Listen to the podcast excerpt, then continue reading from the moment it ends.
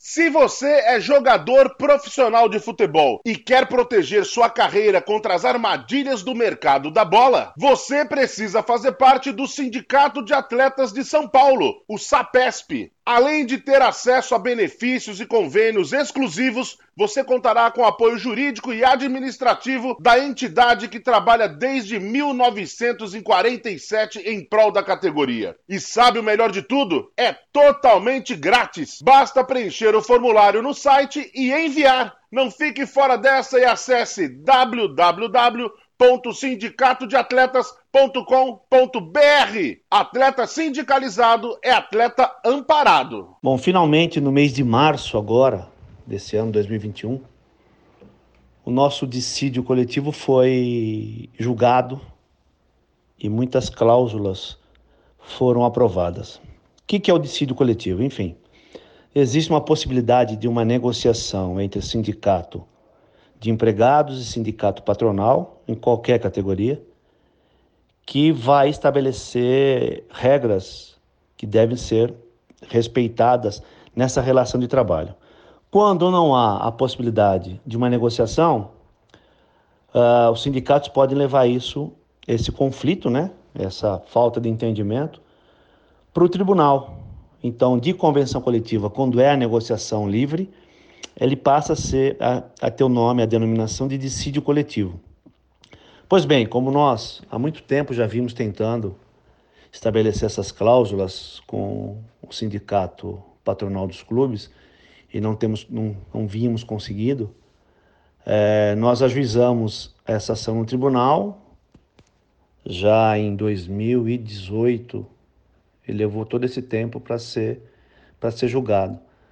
Mas o julgamento ele foi muito interessante.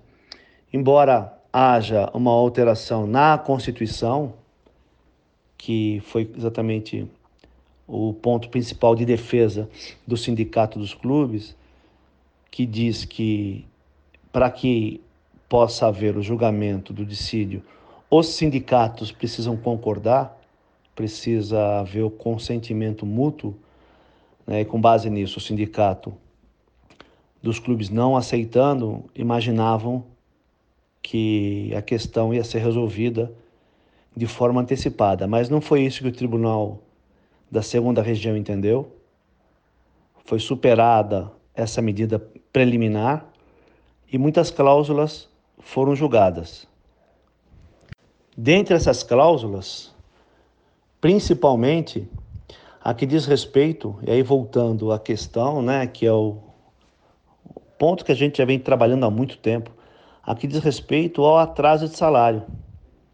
Então, a cláusula oitava diz lá que o salário do atleta profissional de futebol deverá ser pago até o quinto dia útil subsequente ao mês vencido. Caso haja atraso no pagamento, o empregador ficará sujeito à multa diária de 5% sobre o salário contratual até a efetiva data do pagamento. O que, que é mais importante nisso? Né? Porque está lá o parágrafo primeiro. Fica admitida a possibilidade de perda de pontos do campeonato em que o clube estiver disputando. Isso que é o mais importante. Essa é a forma que a gente tem, infelizmente, de fazer a, a coação, né? De fazer com que o clube possa pagar.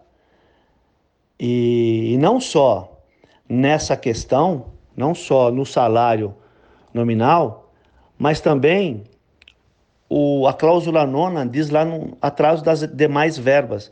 Quer dizer, as demais verbas que compõem a remuneração do atleta, que é tudo, né?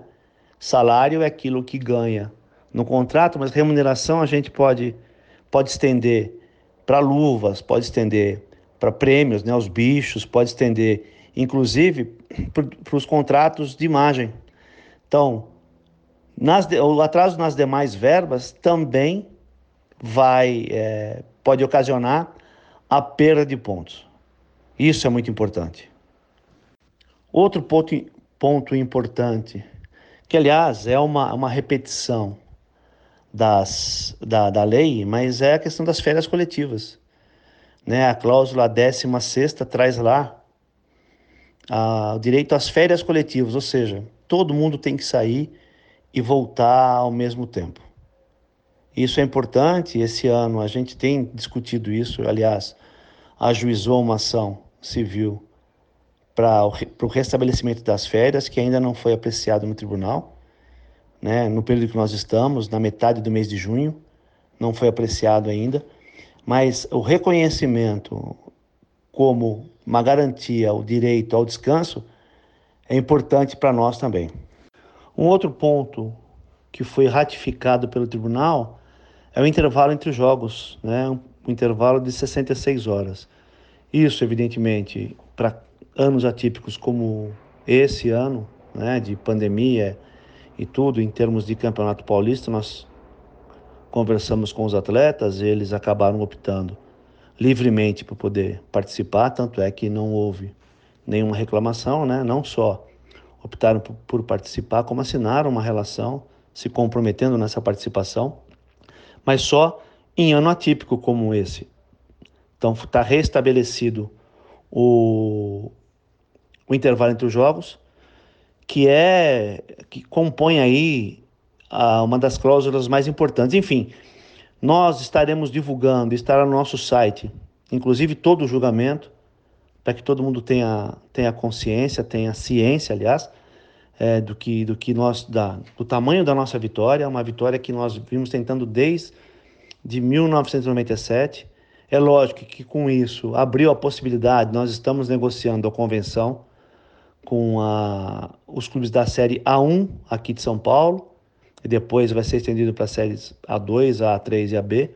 Mas o que, o que passou no decídio agora vale para todas as séries.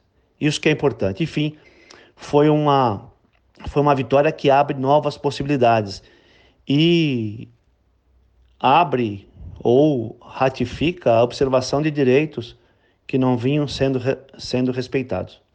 Um abraço.